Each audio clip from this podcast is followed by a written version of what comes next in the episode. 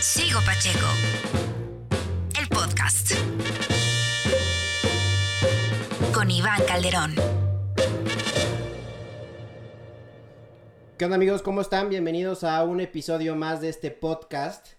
Hace dos años, cuando empezaba a, grabar mi podcast, era porque consumía mucho podcast. Bueno, todavía sigo consumiendo mucho podcast hecho en México. Algunos muy mainstream, otros no tanto. Y uno de los que me inspiró para decir, creo que lo podría hacer yo también así y juntar amigos y poder entrevistar y usarlo de pretexto para poder platicar con algunos amigos con los que no me veo tanto o porque están de gira o porque están haciendo cosas o porque viven en otros en otros en otras partes del mundo eh, se llama Habitat se los recomiendo mucho y el creador y, conductor de ese podcast es mi invitado de esta semana eh, él está en Monterrey Andrea Sotzberg ¿cómo estás? Muy bien, gracias Iván, gracias por invitarme. ¿Cómo va todo por Monterrey en la cuarentena? Ahora están en, en semi, semi toque de queda, ¿no? Sí, eso, así, sí, así le llaman. Eh, este, sí, ha sido, ha sido, yo creo que una evolución natural de, de, unas semanas para atrás, empezar a medio abrir. Yo creo que nos encerramos muy temprano eh, y, y, eventualmente teníamos que salir y, la consecuencia de esa salida es que pues se disparan los casos y entonces vamos de regreso otra vez. Pero sí, ahorita comunicaron que eh, podemos estar fuera hasta las 10 de la noche, entre 10 y 5 de la mañana tenemos que estar adentro y luego fines de semana pero no sé, la verdad no sé si alguien, si te meten al bote o qué es lo que pasa, si... si sí, es más como, como una restricción ahí, una línea medio marcada para evitar que la gente salga, pero realmente no hay un, o sea, no es un toque de queda como tal, ¿no? Es una recomendación, digamos, por, por parte del Estado para tratar de contener un poco el contagio. Y creo que está bien, pero como tú decías, creo que, creo que ya era necesario en algún momento salir, porque nosotros también acá, bueno, al menos yo me guardé el 13 de marzo, entonces llega un momento en que ya mentalmente es necesario salir, si no, si no también tendrás un problema de ese tipo. Sí, vas a ver otros tipos de problemas económicos, de salud, psicológicos, etcétera. Hay que, hay que cuidarnos y pues seguir las recomendaciones. Oye, para quien no te conozca todavía y no sea, el otro día escuchaba eh, dos nombres comunes, tu otro podcast que también me gusta mucho y les recomiendo con al lado de Pepe Madero, que, que decías que eh, de repente la gente piensa que sabe mucho de ti porque te escucha cada semana. A mí me ha pasado, a mí me pasa mucho con los tenis, ahorita que platicábamos antes de grabar, que me encuentro gente en la plaza o en el evento que hacemos y es como de, ah, vi que te acabas de comprar estos o que Nike te mandó estos y yo, ok, creo que estoy compartiendo demasiado. A mí me pasa y, y yo siento que te conozco mucho porque escucho cada viernes el, el podcast de dos nombres comunes, entonces sé, sé, un poco, pero la gente que no te ubique tanto, ¿qué, qué hace un sueco? En Monterrey? ¿Qué hace un sueco en México? Eh, bueno, yo llegué aquí por, por amor. Y no amor a México. no conocía México todavía. Me he quedado, digamos, por amor a México, entre otras cosas. Pero yo conocí a mi actual esposa en Alemania, estudiando hace 26 años. Ok. Y estuvimos en una relación así de larga distancia un rato. Y luego cuando yo me gradué, decidí venirme a México para, pues para, para estar en una relación ya un poquito más normal, ¿no? No, no de, de, un, de otro lado del mundo. Entonces, me vine aquí con la intención de a ver si aprendo español, a ver si consigo un trabajo. Y esto fue en el 98. Y, y, ya. ¿Qué edad tenías cuando decidiste cambiar de continente por amor? Eh, estaba por cumplir 25. Y estabas terminando la carrera y dijiste, o sea, no habías venido nunca a México. No, sí había venido, había venido en el 90 y durante esa relación de larga distancia yo vine varias veces a, visitar. Entonces la primera vez que vine fue en el 95, en julio 95, hace 25 años casi a la fecha, creo. Sí. Y me acuerdo todavía cuando me bajé del avión y salí eh, afuera del aeropuerto me recibió como unas dos, tres cachetadas de 37 grados, así a las 9 de la noche. Ah, ¿Siempre has llegado a Monterrey? Sí, siempre, sí, salvo alguna vez que nos vimos en la Ciudad de México por alguna razón, pero sí, siempre llego a Monterrey. Que el calor y los fríos son, son impresionantes en, así como me tocó en esta ocasión llegar y, ser recibido así con unas cachetadas de, de, 37 grados, me ha tocado salirme para ir a visitar a Suecia en, un diciembre y, estar a una temperatura más baja en Monterrey a la temperatura que me recibió en Estocolmo, ¿no? Entonces sí está, está, hay extremos aquí. Y después ya te enamoraste de la ciudad. ¿Qué estudiaste y qué fue lo que te llevó? Porque sé que, que, fundaste School of Rock y estás muy cerca siempre de la industria del entretenimiento y de la música. ¿Cómo fue que, te, que te fuiste metiendo en ese mundo y en México que pues es más complicado? Sí, mira, no, no estudié nada relacionado con eso, sin embargo sí estudié algo a, lo que me, me, dedico, porque realmente administro. Ok. Eh, pero desde, pues desde muy chavo, eh, un interés enorme por la música y luego a través de mi hermano, que fue quien en la casa, mi hermano menor, el único que tengo, él empezó a tocar batería, guitarra, eh, diferentes instrumentos, y yo empecé, él me enseñó a tocar guitarra, o, sí. Entonces, y luego ya como que empecé a componer, me interesó mucho por eso, y llegué, inclusive llegué a México todavía con un sueño de ya había abandonado yo el sueño de a lo mejor hacerme artista, pero llegué a México pensando que a lo mejor puedo trabajar en una disquera o algo relacionado con la música. Y, luego ya como que me fui por otro camino eh, y, me topé, bueno, me topé con, con, quien es mi socio ahorita, uno de mis socios, con quien he estado trabajando desde hace 20 años, que se llama Alejandro. Nos conocimos en la misma oficina, empezamos a tocar música juntos, de hecho. Eh, y empezamos a, rebotar ideas para emprender. Empezamos una empresa que se llama Sanfora, donde vendimos programas de desarrollo para, para diferentes empresas, principalmente en cuestiones de liderazgo. Entonces, yo tenía, cuando había estudiado administración en la, en la, Universidad de Estocolmo, me había como que enfocado a cosas relacionadas a, desarrollo de desarrollo humano, eh, capacitación, etcétera. Entonces empezamos a trabajar con eso. Eh, bien, o sea, nos tardamos varios años en arrancar y luego ya empezó a ir bien y luego nos cansamos de estar trabajando con empresas y con adultos y, queríamos regresar a, algo que tenía que ver con formación. Nos topamos con la franquicia de School of Rock, que en entonces era joven, bueno, relativamente joven, pero no había tantas escuelas y no había escuelas fuera de Estados Unidos. Abrimos la primera fuera de Estados Unidos aquí en Monterrey y luego abrimos otros dos, otra aquí y otra en, la Ciudad de México, en Pedregal.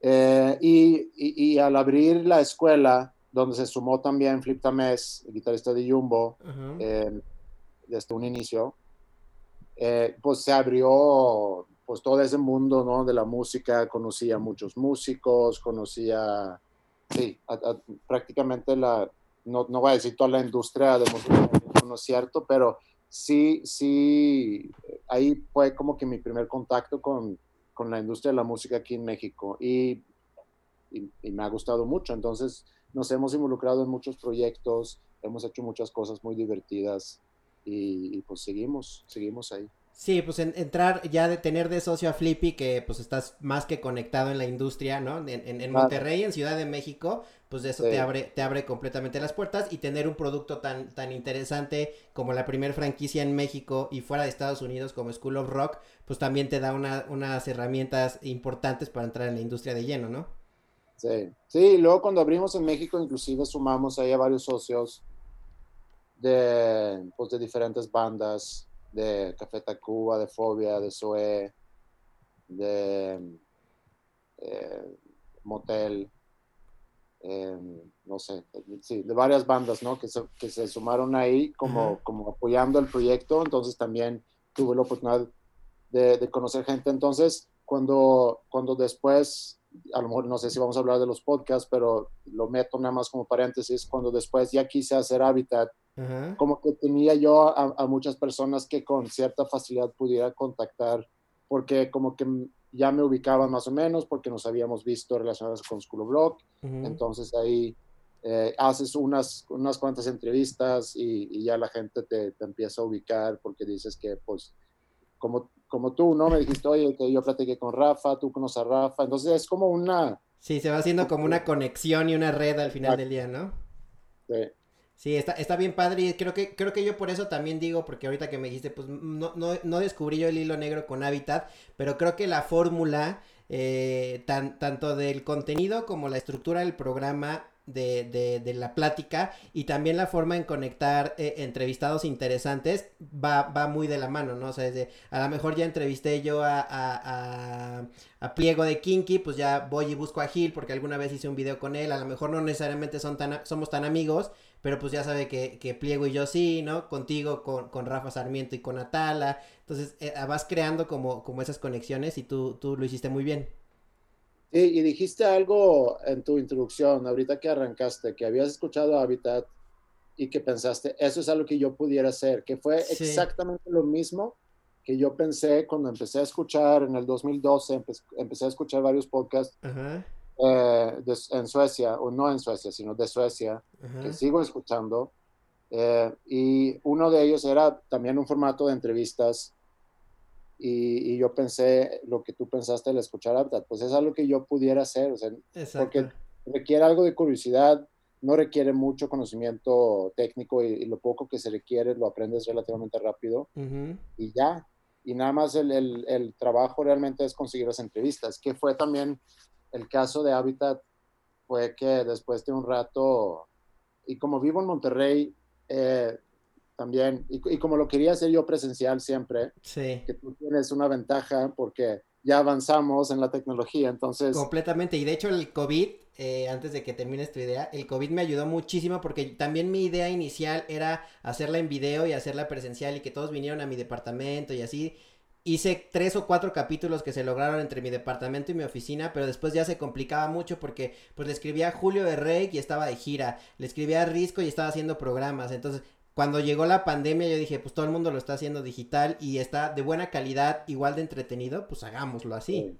¿Sabes qué? Es la, es la gran ventaja de la situación actual, es que hemos acelerado la evolución y hemos como que nos ha, nos ha obligado a ser más creativos y encontrar soluciones y, y darnos cuenta que ahí estaba todo el tiempo, nada más que exacto. no Sí, exacto. Sí, queríamos como mantenernos con la fórmula que habíamos visto y ahí estaba todo el tiempo y nadie se había atrevido a hacerlo, porque se puede hacer bien, porque creo que lo que pensábamos, al menos yo pensaba, era que si lo hacía así iba a perder calidad y no iba a estar tan parecido a lo que yo quería llegar.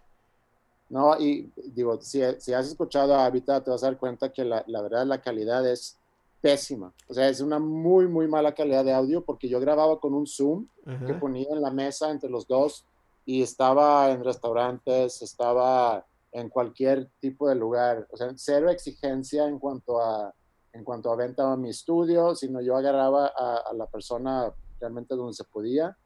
Y sí, digo, quizá tiene cierto encanto, si lo quieres ver por el lado, es muy, muy, muy crudo, ¿no? Muy... Claro lo que es, pero sí, en cuanto a audio, es, ha de ser una pesadilla estar escuchando esos episodios. a mí me tocó el de Jimena Sariñana, creo, y el de Marcelo Lara, que sí por ahí se escuchan platos y demás, pero justo sí. eso, y esa parte como, como casera o, o, o, silvestre que le daba a la plática, era lo que te motiva a decir, pues no necesitas tener un estudio y no necesitas ser un locutor de radio eh, consolidado para poder tener ese nivel de entrevistas, ese nivel de plática eh, tan a la mano.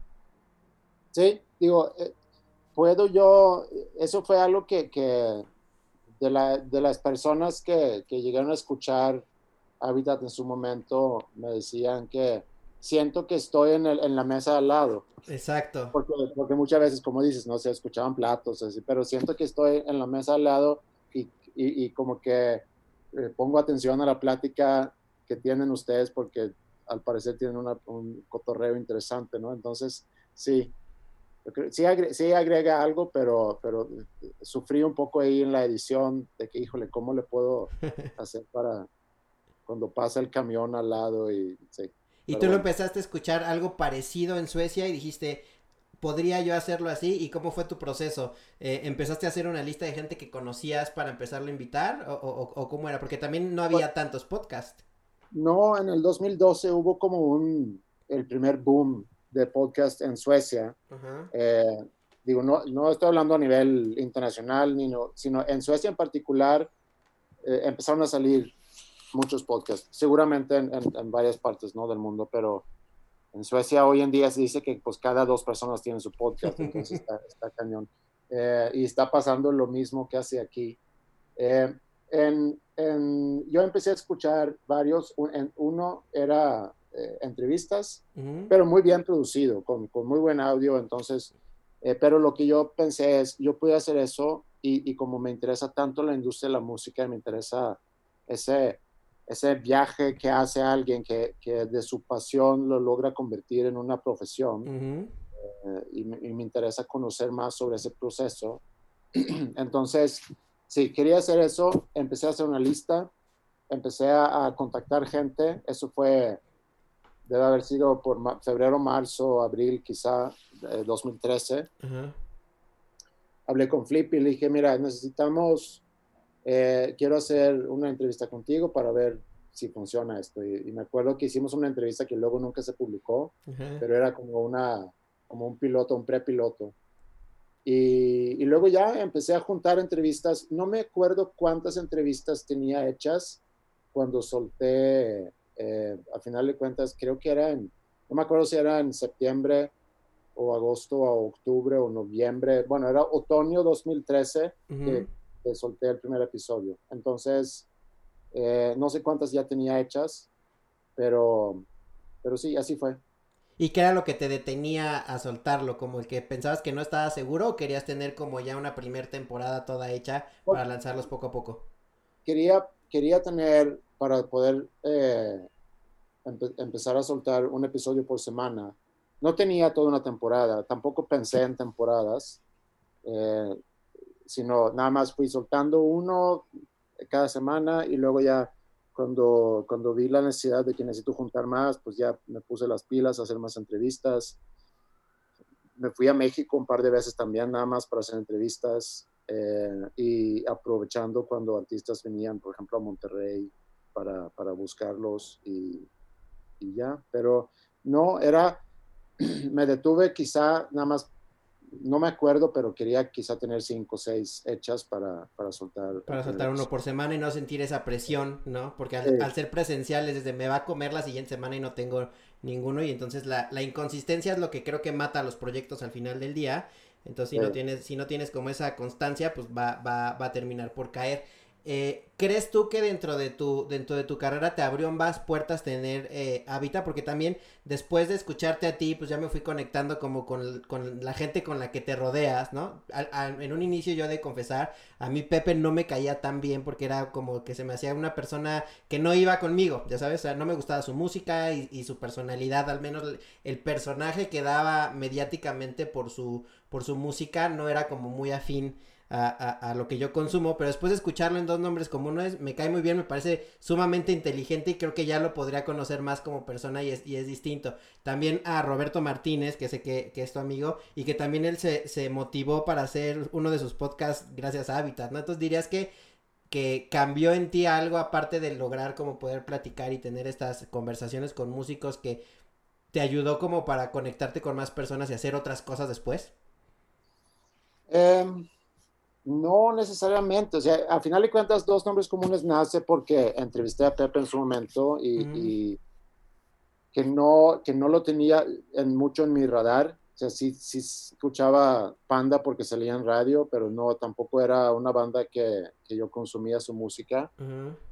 Eh, y tampoco, eh, tampoco ni él ni los otros de Panda andaban en los círculos eh, de, músicos que estaban, por ejemplo, hay varios que estaban trabajando en la escuela o con quienes nos veíamos de repente. Eh, entonces estaban como que aparte. Pero bueno, conocí a Pepe cuando lo entrevisté. Y, también, como, como acabas de decir tú, es una persona que, que cuyo, banda, que fue pues una banda enorme, ¿no? En México.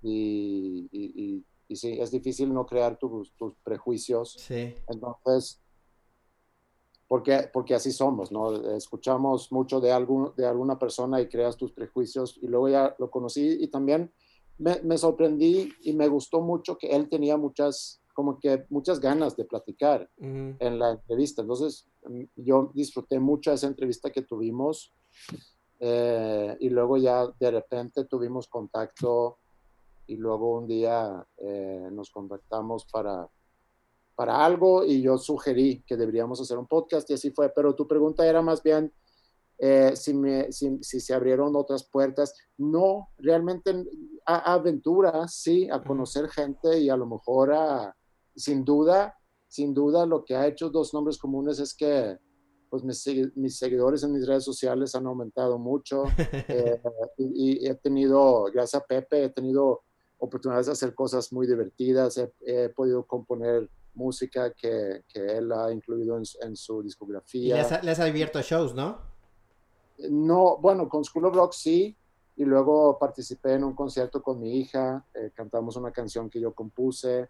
Entonces, digo, son, son esas aventuras que gracias a, los podcasts he podido vivir, que, que, sin duda han agregado enormemente a mi vida. Pero así de proyectos, no, no tanto, sino experiencias así personales increíbles, sí. Como anécdotas, ¿no? Que te, han, que te han enriquecido y que te ha divertido, que al final del día creo que es la, la, finalidad del podcast, porque pues no conozco a alguien ahorita que viva de hacer un podcast, ¿no? O que viva bien. O sea, todavía no está bien pagado en, México al menos. No, aquí a mí me extrañaría si no hay ya en México quienes sí. Eh, en Suecia desde hace años hay varios, los más populares, pero también tienen un consumo muy alto. Sí. Hay podcasts en Suecia toma en cuenta que en Suecia viven que 10 millones de personas eh, que, que, tienen, pues, no sé, 300, 400 mil escuchas por semana y, y, tienen muchos, muchas marcas trabajando con ellos, entonces sí, sí viven muy, muy bien de sus podcasts. Qué bueno. Aquí en México creo que el boom apenas empieza, pero al menos creo que la finalidad mía y la como la que tú empezaste no era, no era como, como monetizar porque pues te dedicas realmente a, otra cosa, ¿no? ¿Cómo, ¿Cómo es el proceso creativo de, de, llegar y hacer, y hacer dos nombres comunes? ¿Ponen un tema o se sientan a platicar como si se hubieran sentado a platicar echándose eh, una cerveza? Pues eh, Pepe es muy, muy bueno para en el momento reaccionar sobre algo. Eh, entonces, esa es una gran ventaja del podcast, que tenemos ya de cajón, ¿no? De que yo puedo decir cualquier cosa y él empieza a debrayar sobre algo. Eh, o, digo, no debrayar en el, en el, sentido de que cualquier cosa, sino es muy bueno para, para tomar en el momento el tema para desarrollarlo. Yo requiero un poquito más de preparación. Eh, hay algunas dinámicas que, se, me, ocurren, que quiero probar esto, que puede ser tonteras, puede ser algo ya más profundo. Y muchas de las cosas también son cosas inspiradas de, contenido que yo escucho en, otros podcasts que yo consumo, donde digo, yo conecto bien cañón con este tipo de contenido, quiero usarlo también. Eh, ¿Cómo puede ser la incorporación de música o cómo puede ser eh, no sé, contando algo muy personal, porque, porque eh, sí, está padre, está padre poder conectar a ese nivel con alguien y creo que también tiene un gran valor, que, es algo después de ocho años de estar construyendo podcast, siento que es un gran valor de poder escuchar no nada más el jajaja, jijiji, sino un poquito más, cosas más profundas porque te das cuenta que no, no, somos tan diferentes, todos tenemos nuestros, nuestros temas, nuestros problemas, nuestras preocupaciones, eh, alegrías y malestares, pero el proceso, el proceso es en la semana, grabar los lunes, editar, me he hecho bastante mejor para editar, entonces ya, ya, ya no consumo los quizá 10 horas que antes necesitaba para editar un episodio, lo trato de terminar, y luego ya como que no me pongo a pensar mucho en el podcast y luego ya para el, para el fin de semana y o en la semana platicamos, eh, Pepe y yo, pero no platicamos sobre lo que vamos a grabar, sino puede ser cualquier cosa. Como dos amigos normal. sí, y luego, oye, este puede ser tema, oye, leí esto, oye, chécate esto, oye, este puede ser tema. Y, y luego ya, llegamos el lunes otra vez cada quien con, con alguna idea y, y, ya. Y luego puede ser que empezamos a hablar de la idea, pero se agarra un, un, por un lado que no habíamos esperado. Está padre eso y a mí lo que me gusta del podcast es que tiene como estos sellos que creo que tú has pensado muy bien, que parecieran como muy orgánicos, pero creo que ellos están, están muy bien pensados y a lo mejor ahora que me dices que son como referencias adaptadas para su programa, eh, como estos cortes de repente para terminar entre temas y temas, ¿no? Como esta cortinilla de, eh, y estos como, como, cortes, eh, no, yo no los he escuchado al menos en un podcast en México igual, este, y como que van creando firmas, el meter música, el contar cosas personales, ¿tú crees que eso tanto como con Habitat, que era como lo artesanal y lo rudimentario, el tener estas firmas y el contar cosas personales, eh, los, los, haga todavía más cercanos a la gente y que, y que lo consuma más? Pues yo, a mí me gustaría pensar que sí, porque que es, que es la intención. Yo cuando, para regresar y cuando Pepe y yo empezamos a platicar sobre hacer este podcast y Pepe me decía, pero ¿de qué vamos a platicar? O, de, qué se va a tratar. Y, y, no, y no voy a usar el cliché de que como Seinfeld no se va a tratar de nada, sino, pero era, se va a tratar de, de todo, de, de todo y, y, va, y va a ser una plática y me gustaría llegar a poder ser lo más transparente posible. Claro. No sé si en aquel entonces le dije que vamos a, vamos a, vamos a llegar a que alguien llora en el podcast. A ese, a ese grado de transparencia quisiera yo llegar porque porque, porque, eh, bueno, había consumido contenido así y también después de años de escuchar radio, no tanto podcast aquí en México, pero escuchar radio y sentir que mucho es como que voces donde crean personajes y es mucha burla, es mucho chiste, es mucho como que poca seriedad, no, no que sea un podcast de mucha seriedad, pero quisiera yo poder incorporar esos elementos donde, donde mezclas entre cosas muy banales, superficiales y donde de repente puedes llegar más, más profundo. Que, me siento de tal forma, ¿no? Y creo que lo han logrado y, y yo como escucha, o sea, el otro día también escuchaba que, que le preguntabas a Pepe que cuánto valía su like y cuánto valía su follow. Yo también con alguien le estaba, le estaba preguntando, creo que mi like y mi follow son muy son complicados, o sea, yo no soy alguien que suela dar muchos likes o que interactúe con las cosas que consumo, es decir, sí me gusta mucho La Cotorriza, que es el podcast número uno en México, pero realmente para que yo les pueda poner jajaja qué chistosos están o saludos es lobo o a pesar de que los conozco personalmente no interactúo tanto porque como tú dices se mantiene en la línea superficial de ah qué chistoso está me paro y hago otra cosa. Y creo que lo lograste bien y eso, eso no, no es un cebollazo, pero eh, la única vez que yo he llorado con un podcast fue cuando contaste tú el, tema con tu papá y yo estaba cenando acá y no sé si fue el cruce de emociones de que llevo mucho tiempo solo, encerrado, más lo que contaste, la forma en la que lo contaste me, me, solté a llorar, tanto así que dije, necesito escribirle a Andreas y, y decirle que estoy con él y, y, compartir algo mucho más cercano, porque ya creo que ya traspasó esa capa más allá de, de, de quiero darle un like y ponerle qué chistosito. Y, y, yo me acuerdo de eso. y, yo, yo he dicho, hablando de eso, yo he dicho que a mí no, a, mi like no es muy caro, ¿no? O sea, yo, yo prefiero compartir, eh, digo, no, no voy a decir que contesto a todos y le doy like a todos, pero si, si escucho algo que me gusta mucho y no, no pasa muy seguido, pero ha pasado que he escrito de que, oye, está increíble lo que haces, porque también cuando yo recibo eso se siente muy, muy bonito. Claro. Se siente realmente muy bonito y, y yo sé que, que, no es un... Pepe tiene esa madreada de mamá raza, sí. Eh, que, también ya salió fuera de control, entonces yo ya no puedo decir nada porque hay alguien que se mete y dice ya deja de mamá raza. Este, que para los que no escuchen todavía dos nombres comunes, mamá raza es aquí como, como hacerle la barba o como, o como sobarle a alguien de más, ¿no? A algún amigo o a alguien, como, como alabarlo. Ajá, pero sí, que para mí es, oye, eh, si yo te, te, escribo en tu Instagram, oye, me, me, me, gustaron mucho tus tenis nuevos, se ven brutos, de que deja de mamar raza, es como que, bueno, me rindo, ¿no?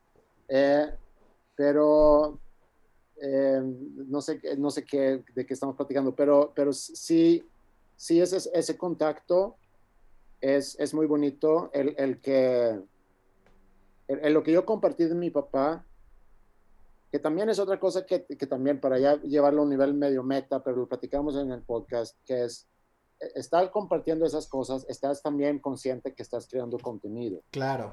Entonces, estás consciente que hay micrófonos y que lo vas a editar y, y si le metes una musiquita, ya le puedes, o sea, puedes provocar ciertas emociones. es, eh, como productor de un podcast, estás muy consciente de eso. Claro. Pero eh, el compartirlo es precisamente para conectar con alguien que a lo mejor vivió la misma situación en algún momento, que se puede identificar, relacionar y, y, creo que es, es, un contenido, me atrevo a decir, eh, necesario de repente escuchar ese tipo de cosas también. Sí, porque creo que, eh, creo que, y no sé, también de eso es una pregunta, pero creo que el tema con, Pepe de mamá raza y de, y de no sé, y de ser como tan superficiales o no mostrarte tal y como eres o no, o no demostrar debilidad o tristeza, creo que también viene un poco de la cultura del mexicano, ¿no? De, de sentirte como yo no lloro y yo por qué voy a compartir eso con alguien que ni lo conozco, ¿no? Entonces creo que nosotros estamos todavía muy acostumbrados a decir, mejor no me muestro un poco sensible o débil porque mi, mi podcast va a bajar. Entonces, y creo que eso tú lo has, lo has tocado muy bien. Sí, pues gracias. Yo creo que eh, es, es quizá, como dices, son quizá diferencias culturales que otra vez cuando yo estaba escuchando aquí o consumiendo radio, sentí que quizá faltaba, bueno, no consumir lo suficiente. A lo mejor hay, nada más que no me ha topado, pero... y, también otra cosa, dos güeyes hablando de eso, y dos güeyes de nuestra edad, ¿no? Bueno, yo soy más grande que, Pepe, pero que quizá, y si, si voy a, a, generalizar, quizá pudieras esperar ese tipo de contenido ese tipo de contenido, no el, todo el contenido que hacemos de dos mujeres, quizá hablando más de, emociones y de cómo nos sentimos, pero yo creo, y, lo he visto, porque hay muchos chavitos que escriben al podcast, que, que escriben y, se expresan de que escucho a ustedes y, y me ayuda mucho o me hace pensar y conecto entonces yo con eso, eso vale mucho más de cualquier cantidad de escuchas o patrocinios o lo que tú quieras que puedas tener. Eh, entonces veo que, por eso digo que creo que es importante también que te que atreves a abrirte porque hay gente que se puede beneficiar de, escuchar, sobre todo cuando pienso en alguien que a lo mejor tiene, y a veces me sorprende que alguien de 17 años está escuchando a dos señores platicando, pero, pero a la vez me da gusto que alguien de 17, 18, 19 puede escuchar eso y decir, wow, yo no había escuchado a dos señores de, esa edad abrirse de esa forma. Y, claro. está padre. Si es así, está padre. Sí, está muy padre. Y también, el, como tú decías, la retroalimentación funciona muchísimo. Y creo que eso va empujando barreras para que tú también te vayas abriendo más, ¿no? A, a mí, a mí me pasaba al principio cuando yo decía, pues, ¿quién me va a escuchar? ¿No? O sea, tengo ahí mis seguidores, la gente medio me conoce, pero tampoco es como que me vayan a escuchar. Después dije, no lo voy a hacer, mi podcast, para que la gente me escuche, sino para yo sentirme bien, uno como terapia, dos platicar con amigos, y si la gente conecta con eso está padre, ¿no? Aunque suene muy cliché. Y después voy viendo los comentarios, evidentemente no al número que ustedes reciben, pero hay gente, el otro día me, escribía un, chavo también, eh, un joven que me decía, has hecho mi cuarentena mucho más agradable. Entonces, como tú dices, eso porque a, mí me pasa exactamente igual con dos nombres comunes. Eh, eh, cuando quiero... Así como a mí me pasa con los que yo escucho. Entonces todo es un... Todo es un... Es una conexión. Yo digo, me siento, me siento solo hoy o, no quiero ponerme a chambear. Entonces sé que ya es, sé que ya es viernes o sábado, voy a poner dos nombres comunes por la tarde, ¿no? Entonces ya, ya relajó un poco más el que esté solo y no tenga que salir. Cuando me lo comentaron yo dije, pues es esa conexión hacia atrás y si ese chavo a lo mejor va y le cuenta a alguien, está padre también y seguramente a ti te pasa con lo que tú consumes, ¿no? Es, un, es, un, es una especie de pay it forward. Exactamente. Y, y, eso, y eso está padre. Oye, y además de los podcasts, ¿en qué momento, porque por, por, lo que veo por tu formación y por los negocios que has emprendido más allá de, los de los medios o, o, los programas que creas, eh, te gusta la formación porque después, después creaste una preparatoria, ¿no? Sí, y sí, me, me, di cuenta o nos dimos cuenta que con tantos años en School of Rock, lo increíble que es formar parte de procesos formativos para, para gente joven y, y, prepa porque esa edad también está bien padre y estás en un, como que en un limbo entre el, el, el chavito que, que sale de, secundaria y el casi adulto o, bueno, semiadulto que entra a universidad. Entonces hay un proceso ahí de tres años que, un tiempo de tres años donde, donde puedes hacer muchas cosas bien padres. Habíamos identificado oportunidades también en cuanto a, necesidades quizá en, en, la educación que hacía falta o que sentíamos nosotros que hacía falta. Y no solamente nosotros, sino es algo que durante los últimos 20 años se ha platicado mucho en todo el mundo, ¿no? De que cómo, cómo cambiar la educación, qué otras cosas necesitamos tomar en cuenta, el desarrollo de habilidades, no nada más el enfoque académico, los temas socioemocionales, la importancia de eso, el que vayas desarrollando ciertas, ciertas competencias y con competencias me refiero a, a, sí, a habilidades realmente, ¿no? Actitudes. Y, y, sí, nos, lo sentimos como un gran reto y algo muy inspirador y, así fue, que arrancamos, terminamos el primer año con la primera generación ahorita el, el pasado mayo. ¿Y es una, es una preparatoria distinta a las que conocemos o, o, o qué tiene de diferente? Sí, es, es, distinta de, varias formas. Yo creo que uno que nos, que fue como que de las primeras cosas es necesitamos personalizar la educación, ¿no? Más bien, queremos personalizar la educación. Es decir, ver cada persona por, por quién es, eh, tratar de, de, no nada más entender a esa persona, sino ayudarle a esa persona a que se entienda, ¿no? Por eso es muy importante el que te conozcas como persona, que conozcas qué es lo que te gusta, qué es lo que no te gusta.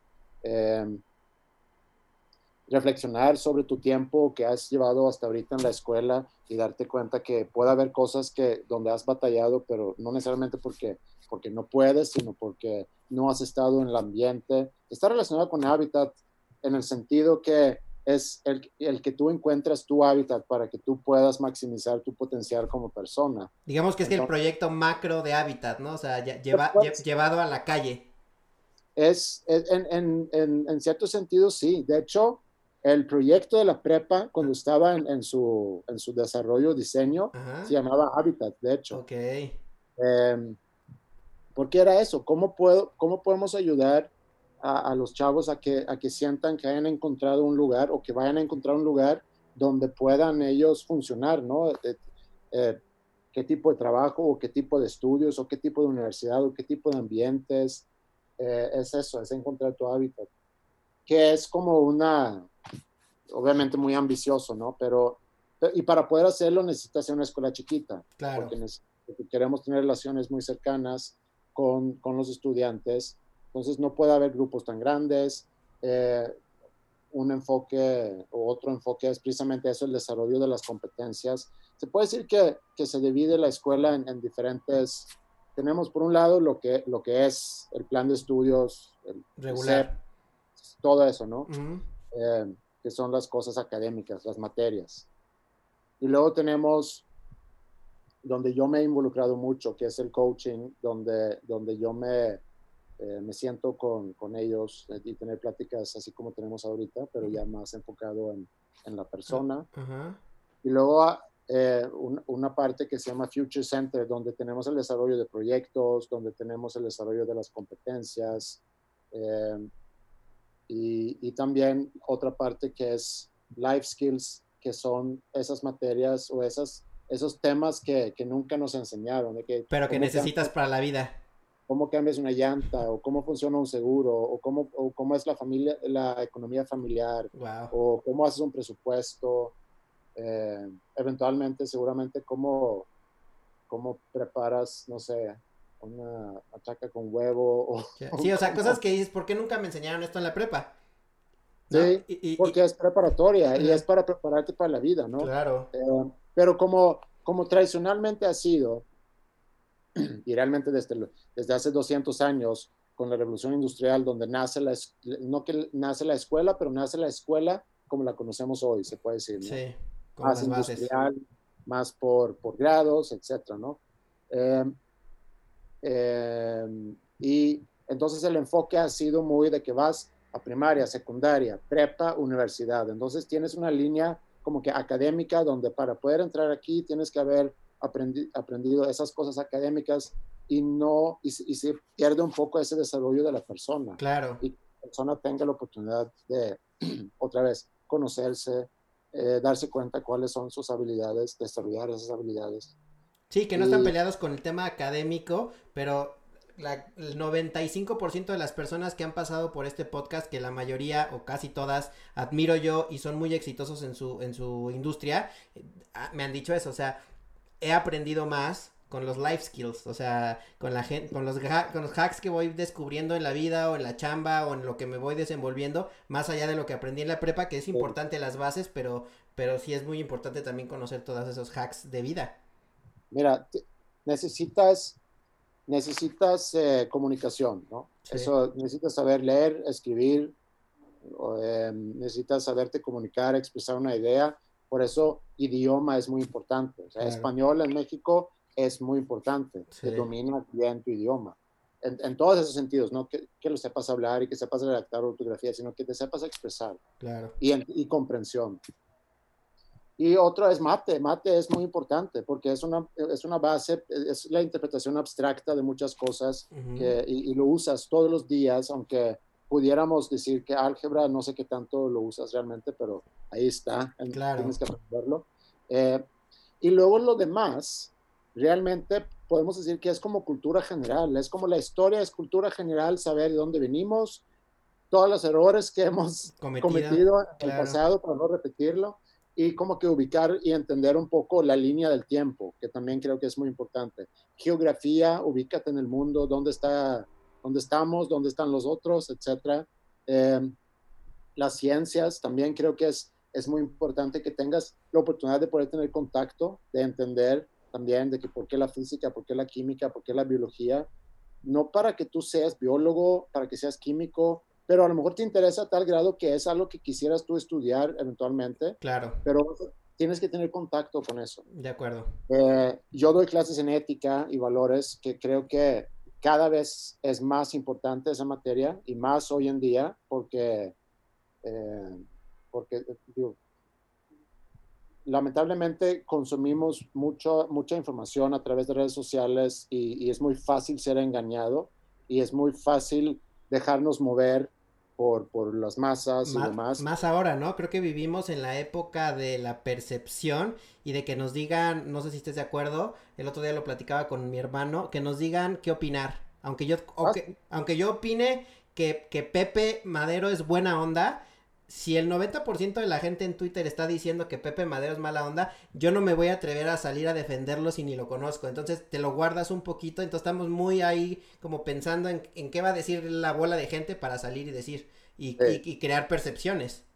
Y por eso me gusta mucho esa materia de ética, porque es, es, eh, pues es filosofía. Digo, nunca, nunca estudié, eh, en mi carrera no es de filosofía y letras, ¿no? Se llama la Sí, filosofía y letras. Ajá.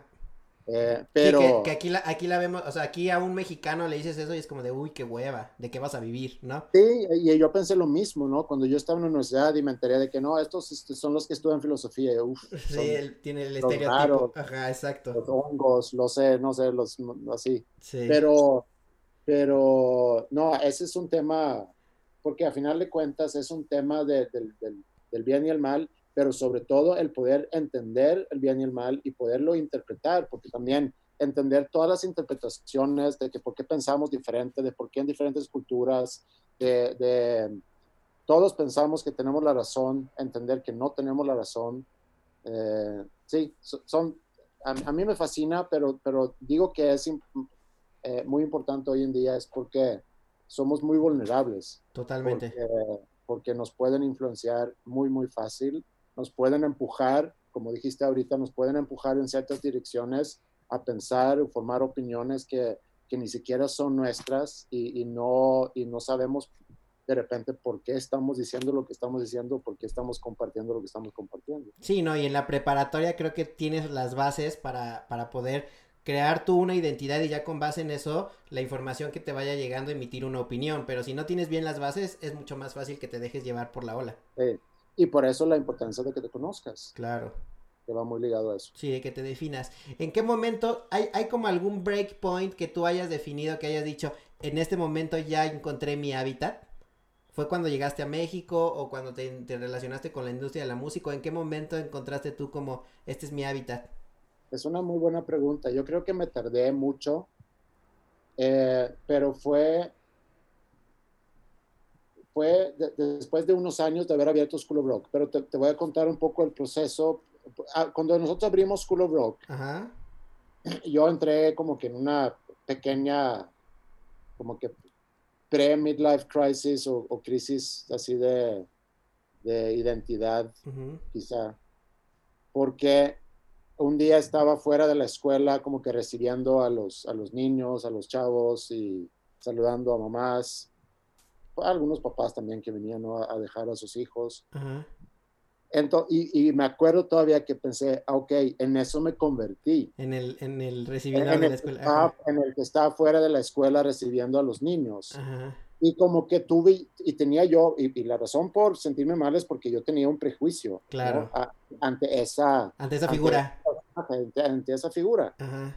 Eh, Y es todo ese concepto de que el exitoso, de que entre más grande tu oficina, entre todo eso. Pero luego ya con los años me, me como que me hice dueño de, de, de esa figura y dije, pues, eh, pues más bien soy un chingón porque soy quien me preocupo por porque que esos chavos tengan una formación, que se están divirtiendo. Y luego ya conforme avanzamos en el tiempo en School of Rock, me fui involucrando en proyectos increíbles y ahí sí sentí que yo ya encontré mi hábitat. Y mi hábitat es estar trabajando con gente joven, eh, poder formar parte de, de su, de su proceso, eh, aprender de ellos y obviamente compartir todo lo que yo pueda y, y- y ojalá que les sirva también a ellos.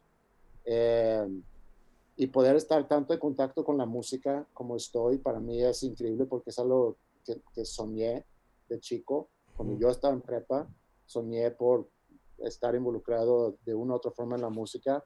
Entonces, si quieres un año exacto, no sé si te lo puedo decir, pero la escuela abrió en el 2009. A lo mejor me tardé unos dos, tres años en llegar ahí.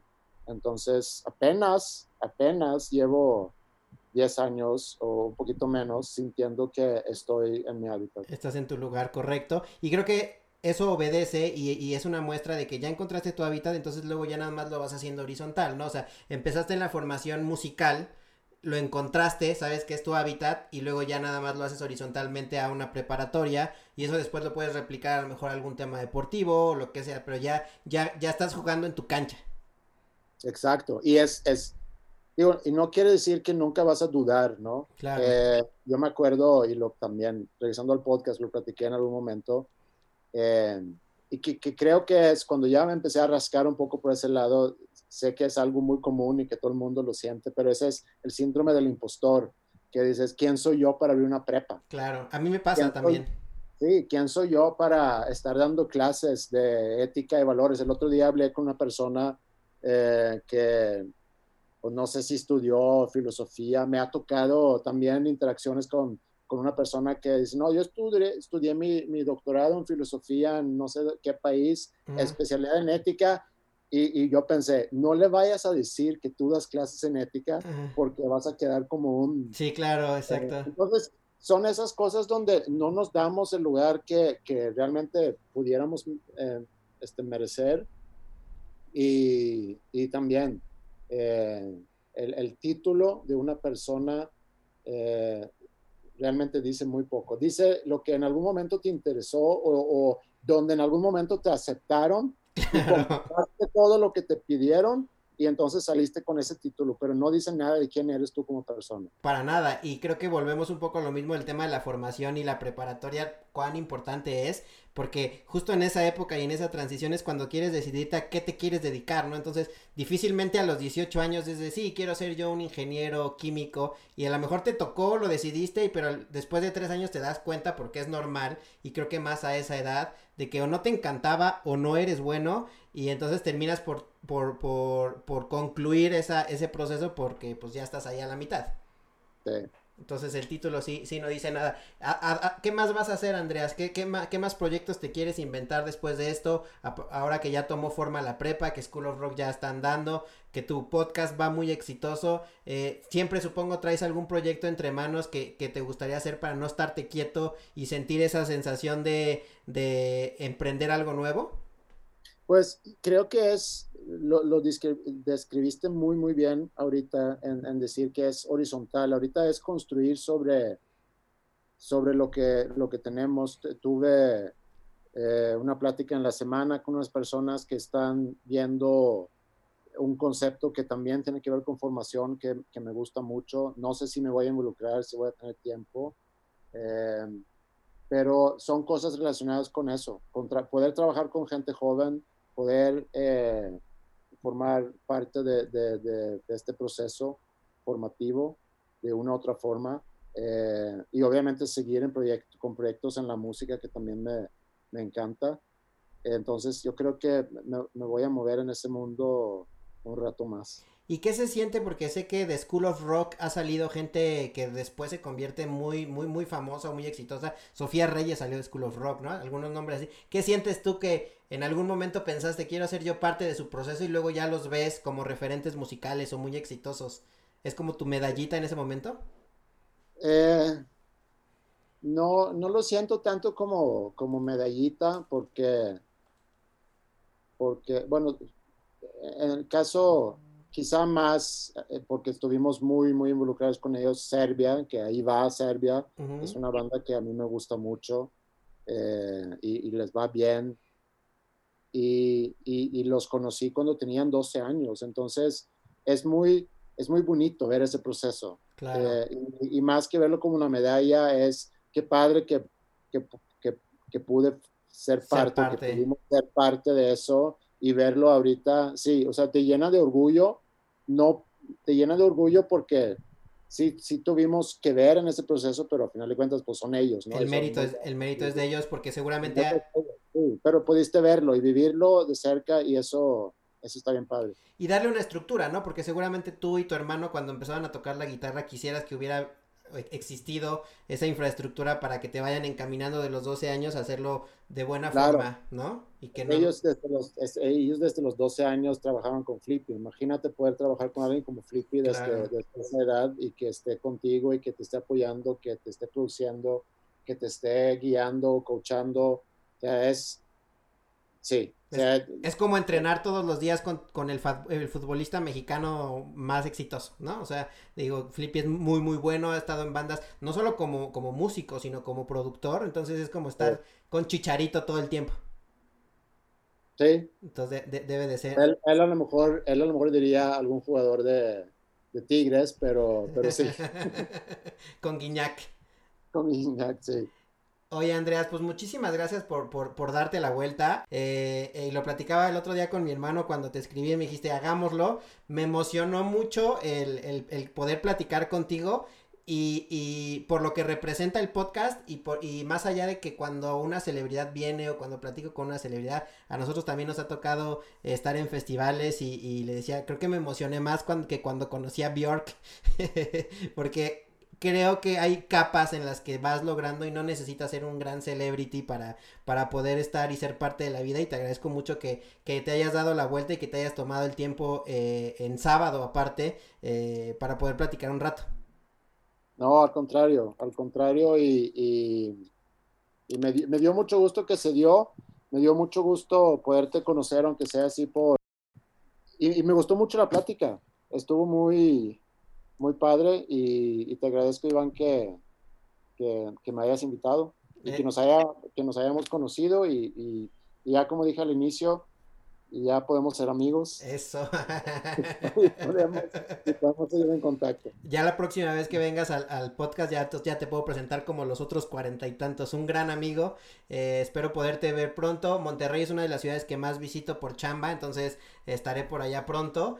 Eh, y uno de los, de los hacks que, que me robé de Habitat era la, las preguntas con las que termino normalmente es ¿a quién me recomendarías eh, eh, que entreviste en este, en este podcast?